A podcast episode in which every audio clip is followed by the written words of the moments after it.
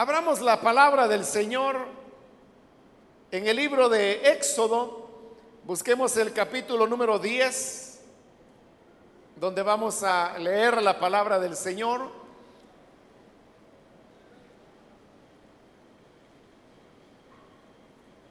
El libro de Éxodo, el capítulo número 10.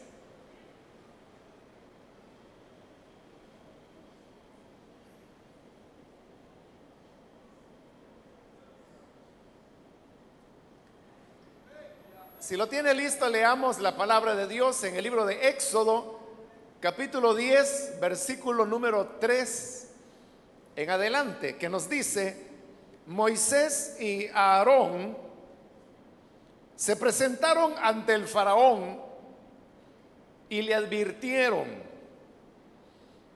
así dice el Señor y Dios de los hebreos ¿Hasta cuándo te opondrás a humillarte en mi presencia? Deja ir a mi pueblo para que me rinda culto. Si te niegas a dejarlos ir, mañana mismo traeré langostas sobre tu país. De tal manera cubrirán la superficie de la tierra que no podrá verse el suelo se comerán lo poco que haya quedado después del granizo y acabarán con todos los árboles que haya en los campos.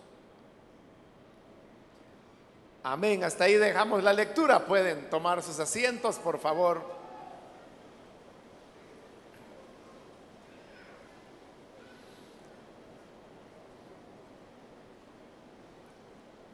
Esta vez hemos leído la palabra del Señor que nos habla de la lucha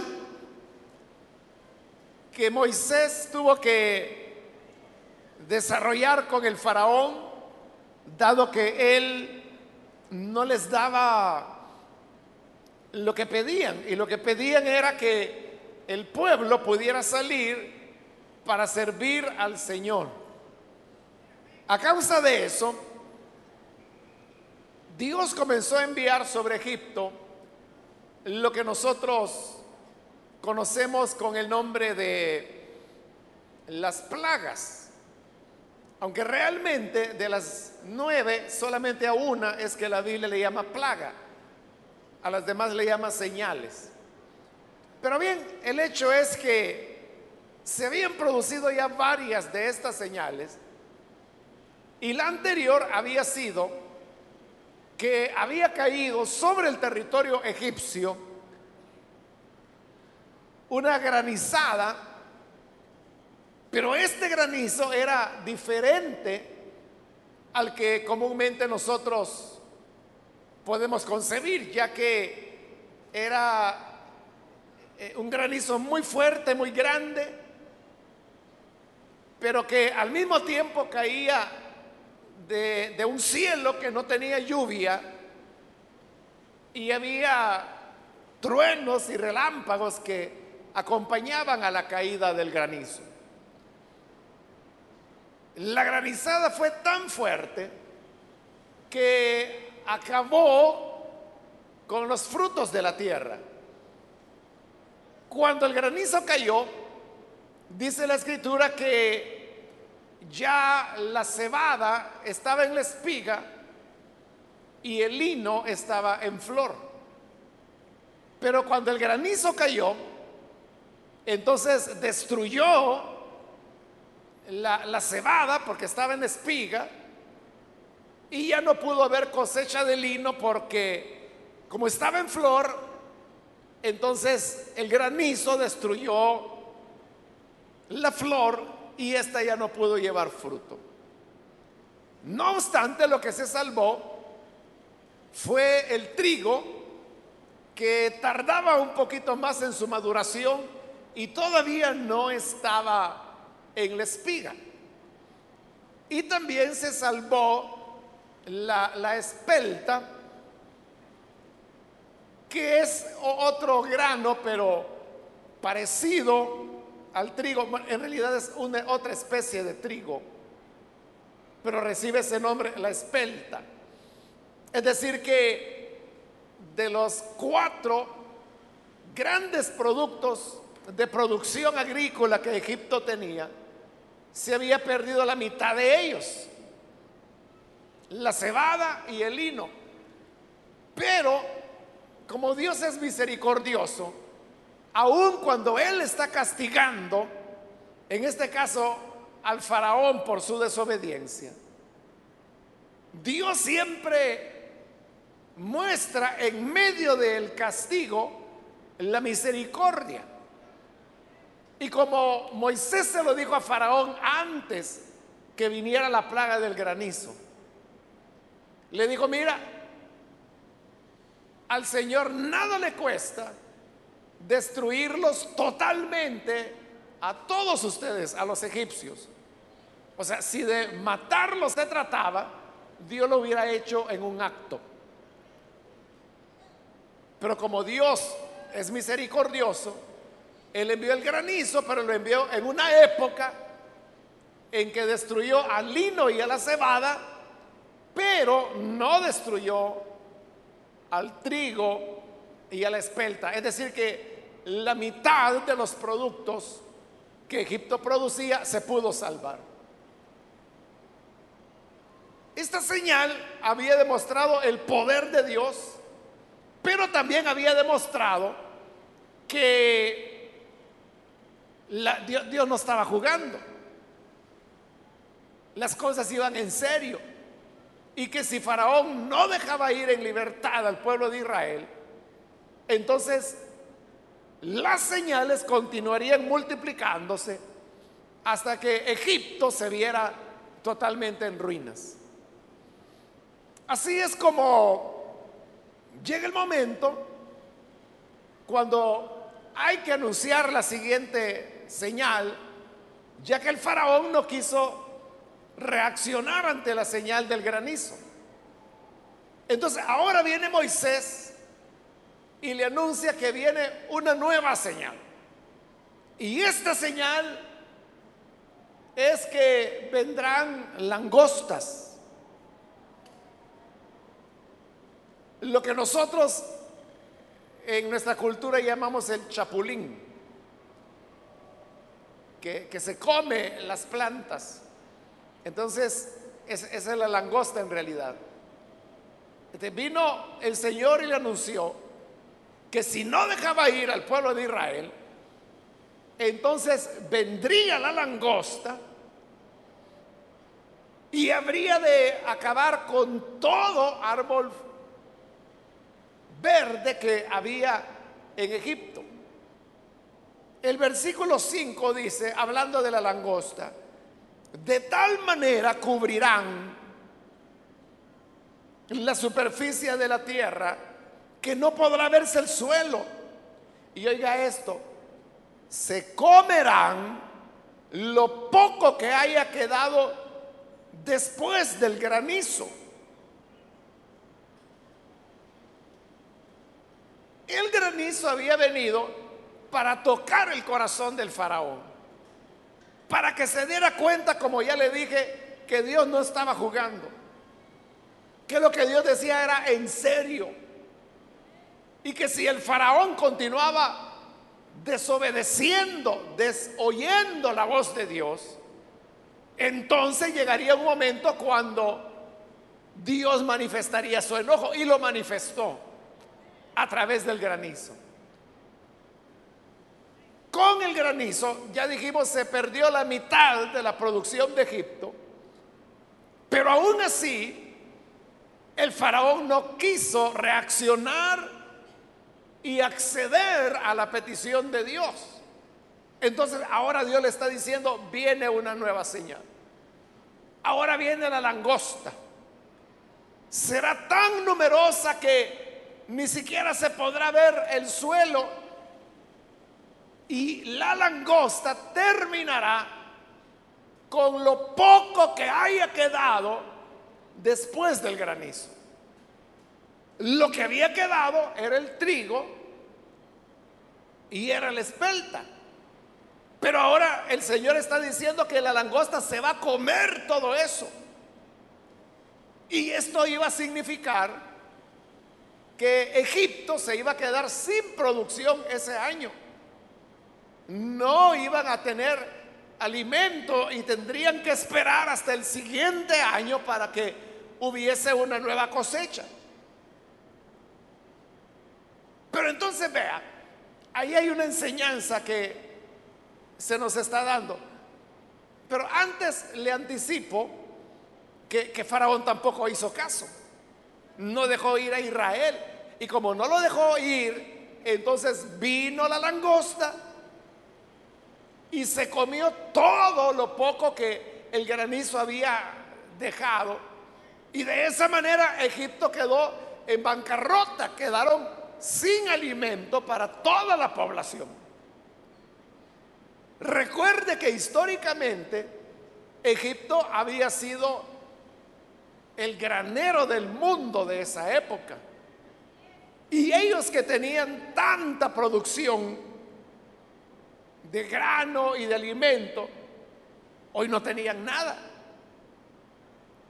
Pero Dios cumplió su advertencia, que si no le obedecía el faraón, entonces vendría la langosta y efectivamente llegó y dijo que se comería lo poco que había dejado el granizo y se lo comió, no quedó nada.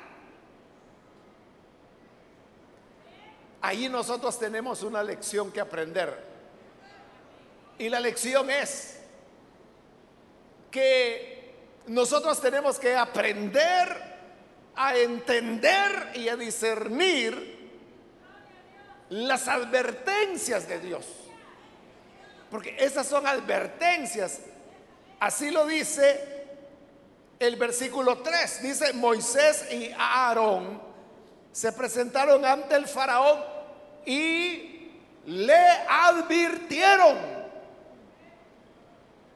le advirtieron, era una advertencia. Cuando el ser humano desobedece a Dios y peca,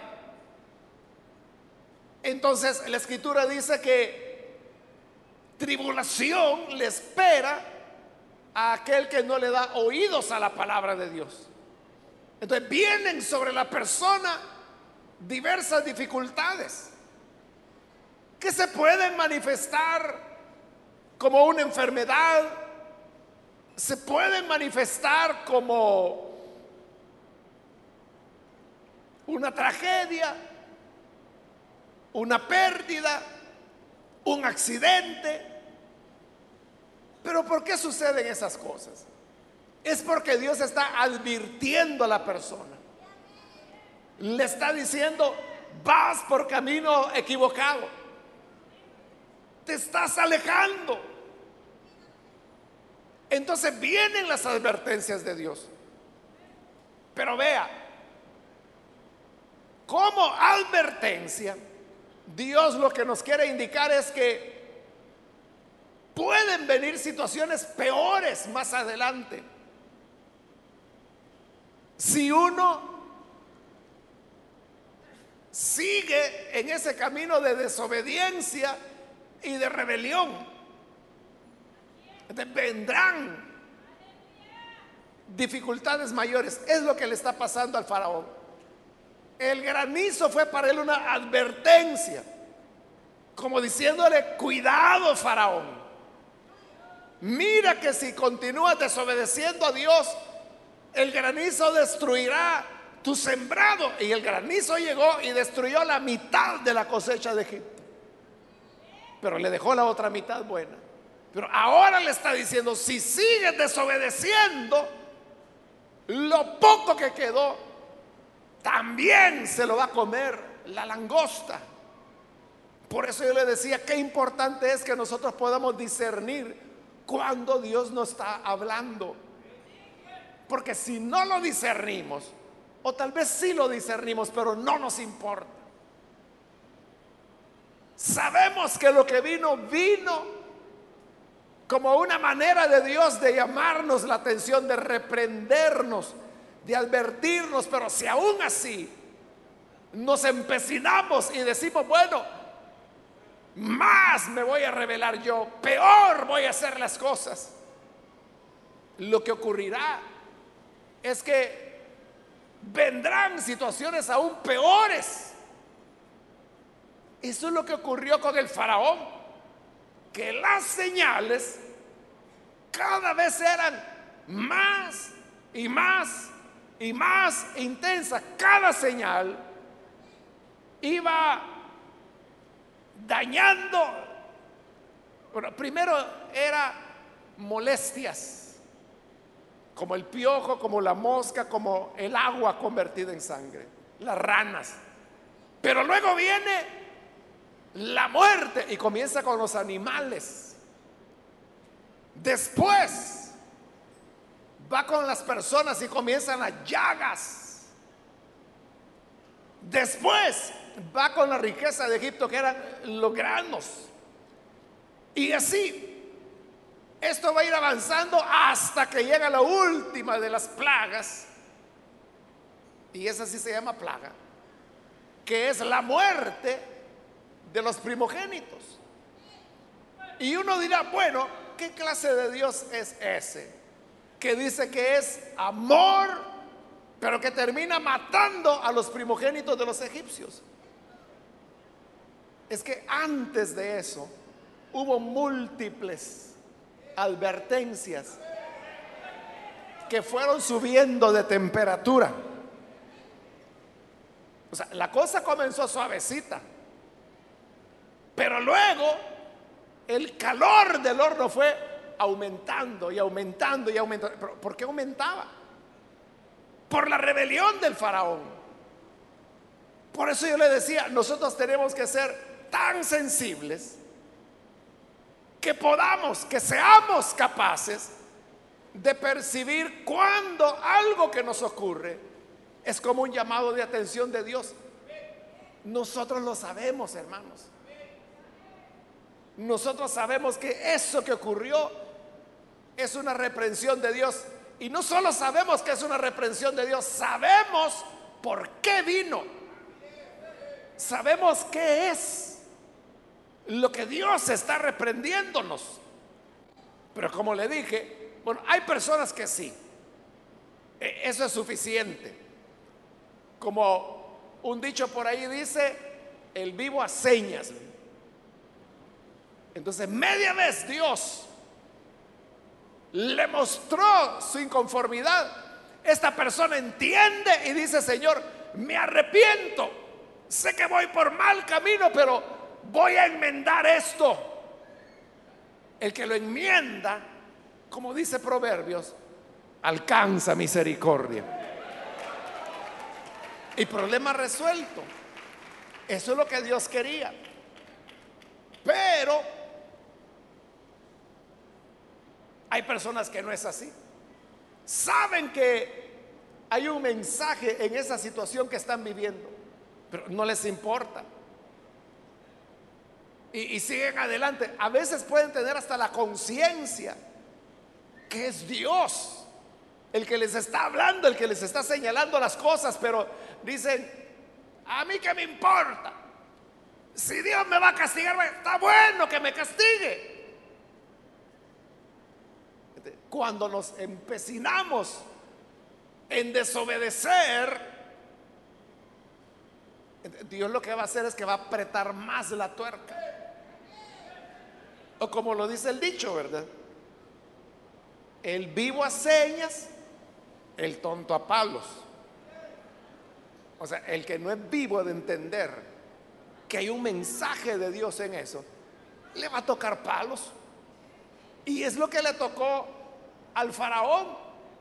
Porque le dijo, bueno, ya no hay, no va a haber este año cosecha de cebada ni cosecha de lino deja ir a mi pueblo y si no lo dejas ir, vendrá algo peor, vendrá la langosta que se va a comer lo poco que quedó del granizo.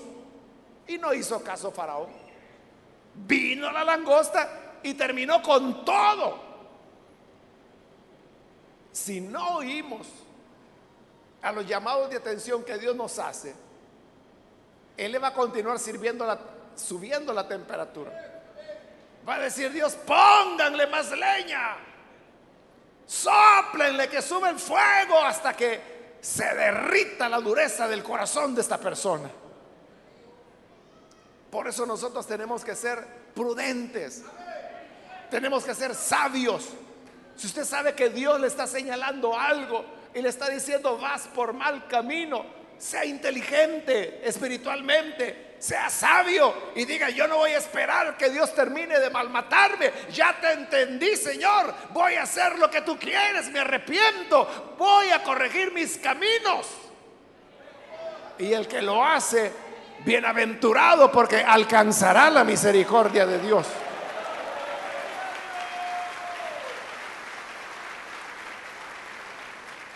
Pero lastimosamente, hay gente que no, insiste, persiste eh, en decir, es que no puedo dejar de hacerlo. Es que Dios no nos va a pedir algo que no podamos hacer. Es usted el que está expresándose mal. No tiene que decir, no puedo. Mejor diga la verdad, no quiero dejar de hacerlo. si no quiere, las cosas serán peores. Continuarán agravándose y agravándose. Ahora, esto que estoy diciendo, algunos lo pueden interpretar mal y decir, bueno, entonces Dios quiere que le sirvamos por miedo. Dios quiere que yo le sirva porque Él me dice, vaya, si no me sirves te voy a castigar. Y si no le sirvo, me castiga. Pero luego dice, bueno, hoy sí, vuelve a servirme. Pero si no lo haces, te voy a castigar más fuerte. Y es como una cuestión de amenaza, ¿verdad? Que la Biblia en realidad le llama advertencia. Pero hay gente que dice, entonces Dios quiere que nosotros le sirvamos por miedo y si no nos amenaza con que nos va a dar una buena garroteada. Pero no es que Dios quiera que nosotros le sirvamos por miedo. Él quiere que le sirvamos por amor. Pero Dios de tal manera ama a las personas.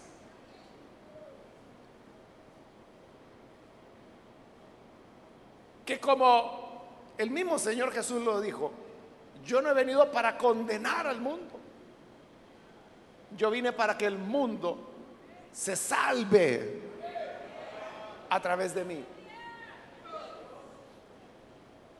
Eso es lo que Dios procura.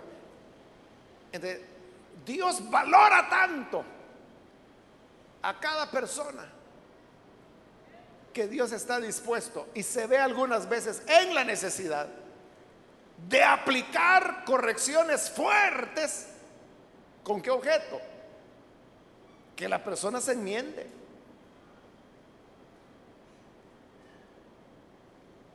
Dios es un padre responsable.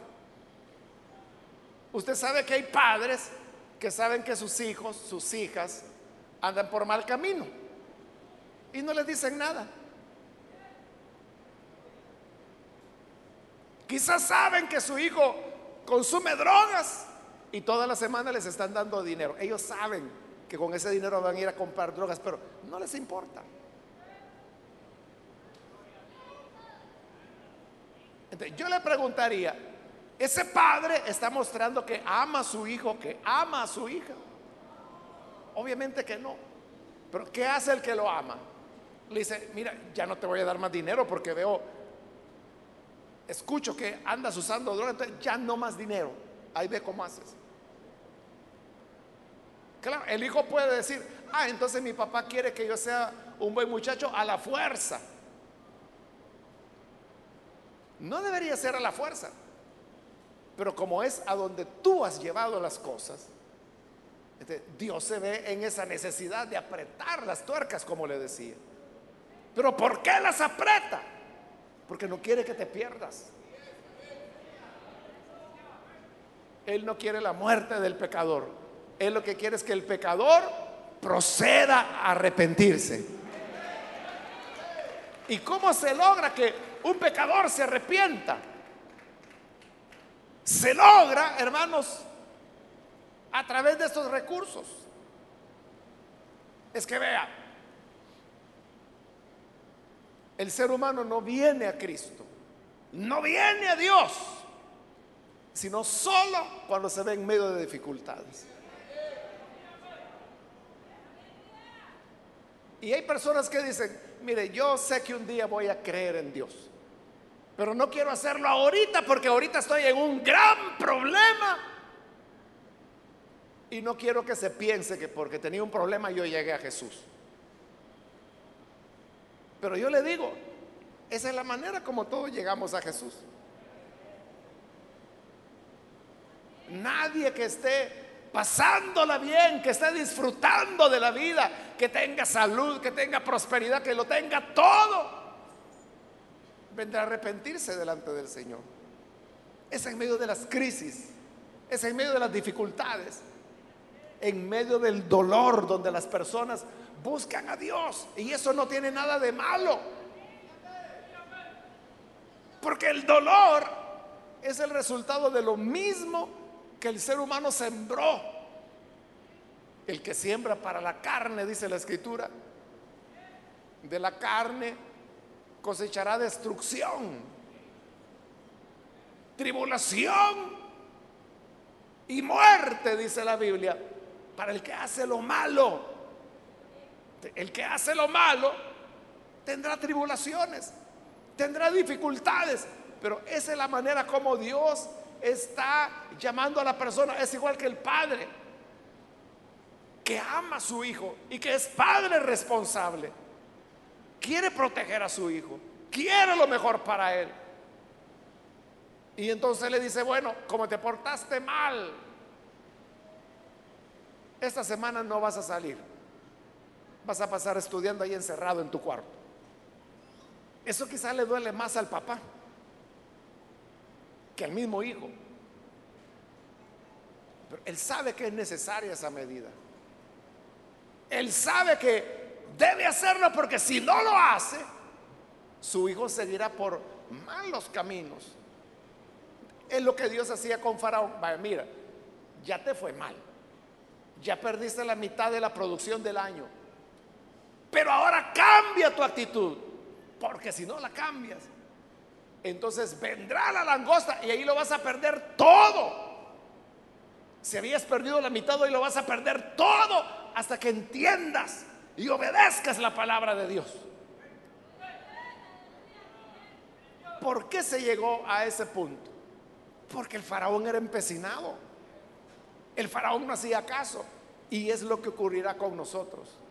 Si no damos oídos a las señales que Dios nos está dando. Después las consecuencias serán peores. A veces puede haber personas que andan en malos caminos. De la manera que sea, pero andan en malos caminos. Y viene alguien de la iglesia o un vecino o un familiar y se entera. Entonces viene y le dice, oiga, tenga cuidado porque yo vi que usted andaba en estos caminos malos. Cuando eso ocurre, la persona que se ve señalada puede reaccionar de dos maneras. Una manera es que diga, mire, le agradezco que me lo haya dicho. Sí, es verdad, yo he andado en malos pasos, pero sus palabras de llamado de atención, me hacen ahora reflexionar que tengo que cambiar. Así que, gracias, voy a cambiar. Esa sería una reacción, que es la buena reacción. Pero está la reacción mala, que es la que lastimosamente más se produce. Y es que dice, no, yo no he andado haciendo nada malo. Choco, usted ya no ve. Que le pongan lentes. Yo no he andado en eso. Mentira, calumnia es la que usted me quiere levantar. ¿Y yo qué tengo contra usted para que ande diciendo mentiras de mí? Niegan que sea cierto lo que ellos saben que sí es verdad, pero lo niegan. Pero ¿qué es lo que está ocurriendo en el fondo de eso? Que la persona está rechazando una oportunidad que Dios le está dando. O sea, porque cuando lo descubren, él dice, mire, me pareció que usted era el que andaba en tal lugar con tal persona. Si era cierto, ponga el corazón en lo que le han dicho. Ponga atención, ponga oídos finos a eso y diga, bueno, Dios me está hablando, me está indicando que no hay nada oculto que no haya de salir a luz, entonces yo, yo voy a corregir esto antes que pase a mal. Pero si usted lo toma en el sentido malo, como lo hizo Faraón, dice, bueno, ¿y qué le importa? Es mi vida. Metido, ¿qué anda haciendo ahí? Y ya va a ir de chambroso a contar las cosas allá a la iglesia. El que toma esa actitud no aprovechó la advertencia. ¿Qué pasa si no aprovecha la advertencia? Le vendrá algo peor. Ahora yo le pregunto, ¿eso de que vendrá algo peor es una amenaza de Dios? No es una amenaza es lo que la misma persona está sembrando. Y que Dios no quiere que coseche. Y porque no quiere que coseche, es que le llama la atención, le despierta el buen sentido para que cambie su camino. Pero si no lo hace, ¿qué pasa? Que se va a ver en mayores dificultades después. Después, mire, hay un punto donde ya no hay retroceso y donde la persona tiene que hacerle frente a aquellas situaciones que él o ella misma sembraron y cultivaron. Y cuando ya están en medio de ese dolor, es como que si Dios le dijera, esto es lo que yo te quise evitar. Por eso te avisé, por eso te advertí pero no quisiste escuchar. ¿Y por qué Dios advierte? ¿Por qué Dios avisa? Porque Él no quiere nuestra muerte, no quiere nuestra desgracia, no quiere nuestro fracaso, no quiere nuestro dolor. Él quiere que el pecador se arrepienta. Por eso es que Dios lo hace. Y este día que usted ha venido a la iglesia, quizá es lo que usted está viviendo. Quizá hay ya algo que ha ocurrido, pero que para usted es como un luzazo. Quizás alguien le dice, hermano, por ahí lo vi, que andaba con fulano, mire, tenga cuidado. Acuérdese lo que la Biblia dice, que las malas conversaciones corrompen las buenas costumbres, tenga cuidado con esa persona. Pero si usted dice, no, no, no era yo, no, no es así, no, hay que estar diciendo no, le va a caer su buen trancazo. ¿Por qué? Porque Dios no quiere que usted perezca. Y Dios prefiere, como el Padre, afrontar el dolor de castigar a un hijo, pero sabe que es lo más sano sabe que es lo mejor para poder enderezar el paso de este niño o de esta muchacha. Igual Dios, no es que Él quiera que le sirvamos por temor o por miedo, pero si es necesario que se nos advierta, Él lo va a hacer. Si es necesario subirle temperatura a las dificultades, lo va a hacer. Porque como bien lo dijo el Señor Jesús, es preferible que entres sin una mano, pero al reino de Dios. Y no que con tu cuerpo enterito vayas a ser arrojado al infierno. Es mejor que entres sin un ojo, sin un pie, pero al reino de Dios. Y no que enterito te vayas a perder en la condenación eterna. Dios nos ama y nos valora tanto que no nos va a dejar pecar a gusto. ¿Para qué va a estar usted peleando contra Dios? Esa es una batalla perdida. ¿Qué armas, como pregunta el profeta en el Antiguo Testamento, qué armas van a presentar contra Dios en esta pelea? ¿Con qué va a pelear contra Dios? No hay manera de derrotarlo a Él. Y si no hay manera de derrotarlo, ¿no será mejor que nos rindamos en los brazos amorosos del Padre? Por eso yo le decía, si usted que ha venido a la iglesia está viviendo una dificultad, un dolor, una tragedia, algo va mal, pregúntese, ¿no será que Dios le está enviando ahí un mensaje? ¿No será que Dios con eso le está diciendo? Cuidado, llevas mal camino. Si usted logra entender eso, dichoso, dichoso porque ese es el Espíritu de Dios el que le está mostrando las cosas.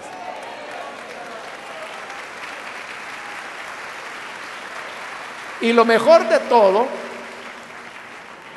lo mejor de todo es que hoy usted puede remediar eso. Arrepintiéndose y creyendo en Jesús. Y de esa manera su vida será totalmente transformada. Vamos a orar, vamos a cerrar nuestros ojos. Y yo quiero hacer una invitación para las personas que todavía no han recibido al Señor Jesús como su Salvador. Pero si usted ha escuchado hoy la palabra y a través de ella se da cuenta de la necesidad que hay de reconciliarse con Dios. Ese es el amor perseverante de Dios. Dios no se va a cansar de amarnos y por lo tanto tampoco se va a cansar de utilizar todos los medios necesarios para que nosotros terminemos entregándonos a Él. Si hay alguna persona que ha entendido esto y hoy necesita entregarse al buen Salvador, yo le invito para que ahí en el lugar donde usted está, se ponga en pie en señal que desea recibir al Hijo de Dios como su Salvador. Cualquier amigo o amiga que ha escuchado hoy la palabra y necesita arrepentirse y, decirle, Señor, yo ya entendí. Yo ya entendí que esto que vivo, esto que atravieso, es resultado de, de mi desviación, pero ahora voy a enderezar el paso. Muy bien, aquí hay una persona, Dios lo bendiga, bienvenido. Alguien más que necesita pasar, puede ponerse en pie ahí en el lugar donde ustedes se encuentran, con toda confianza, póngase en pie para que oremos por usted. Si se encuentra en la parte de arriba, de igual manera puede ponerse en pie. Y ahí hay hermanos, hermanas que les van a ayudar para que usted pueda pasar. Bien, acá hay una jovencita que pasa, bienvenida, Dios la bendiga. Alguien más que necesita venir para entregarse al Señor. Póngase en pie, vamos a orar por usted. Muy bien, aquí hay otra persona. Dios le bendiga, bienvenida. ¿Alguien más? Aquí hay otro hombre, Dios lo bendiga. Y aquí hay otra persona, Dios la bendiga. Acá hay otra señora que pasa, Dios la bendiga, bienvenido. Aquí hay otro hombre, Dios lo bendiga. De este lado hay otro hombre que pasa, Dios lo bendiga. Y aquí hay otro joven, bienvenido. De este lado hay otra joven, Dios la bendiga, bienvenida. Acá atrás hay otra señora, Dios la bendiga, bienvenida. Y aquí hay otro hombre más que pasa, Dios lo bendiga. Aquí en medio hay otra persona, bienvenida. Alguien más que necesita venir para decir, entiendo Señor, ya no más. Muy bien, aquí hay un jovencito, bienvenido. Y aquí hay un niño que pasa, Dios le bendiga, bienvenido también. ¿Alguien más?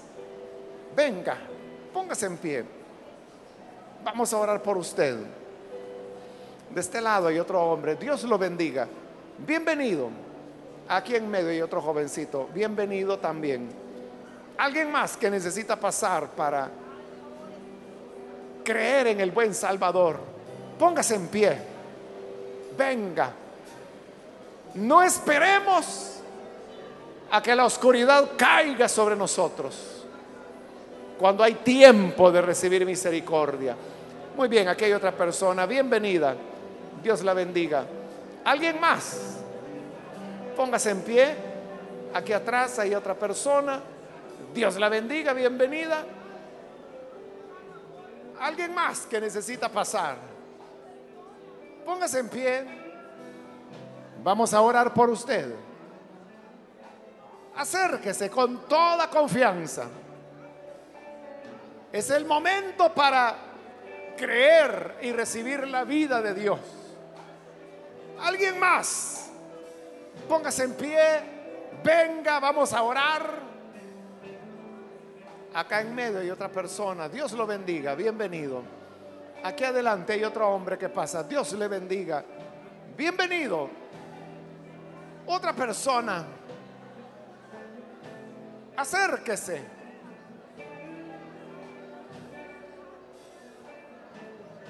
Venga, le animo para que pueda pasar. Quiero invitar también, si hay hermanos o hermanas que se han alejado del Señor, pero hoy necesita reconciliarse, póngase en pie también y venga, vamos a orar. Aquí adelante hay otra persona, Dios la bendiga. Bienvenida. Alguien más que necesita pasar para reconciliarse con el Señor. Yo le animo para que Aproveche la oportunidad. Muy bien, aquí en medio hay otra persona. Dios la bendiga. ¿Alguien más?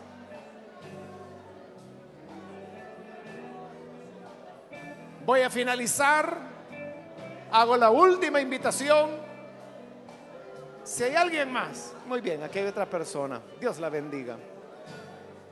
Este es ya el último llamado que hago.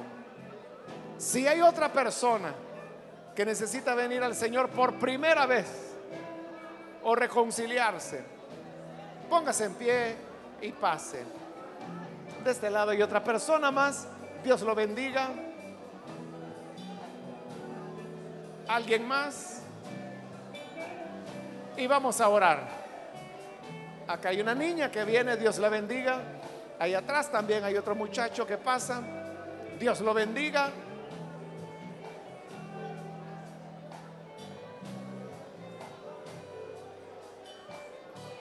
¿No hay nadie más? A usted que nos ve por televisión también le invito para que se una con nosotros. Reciba a Jesús hoy, que es un buen tiempo para hacerlo. Únase con nosotros. Padre, te damos las gracias por cada persona que está aquí al frente, por aquellos que a través de televisión o radio están abriendo sus corazones para creer en ti. Tu sangre preciosa nos limpia de todo pecado y el poder de tu Espíritu Santo hace de nosotros nuevas criaturas, nuevos hombres, nuevas mujeres. Te ruego por cada persona aquí, cámbiale, perdónale, lávale límpiale, borra sus pecados y que así puedan tener una vida nueva, porque entendemos tu mensaje, Señor. Comprendemos que tú nos has estado llamando y llamando en amor. Que hoy podamos reconciliarnos contigo y así llevar una vida de integridad cada día de nuestra vida. Te agradecemos, Señor, porque tu palabra no vuelve vacía. Siempre hace la obra para la cual tú la envías. A ti sea toda la gloria, hoy y siempre. Amén. Y amén. Bendito sea Dios. Bienvenidas las personas que han venido al Señor este día. Pueden pasar, por favor, para que los hermanos y hermanas puedan ayudarles ahora que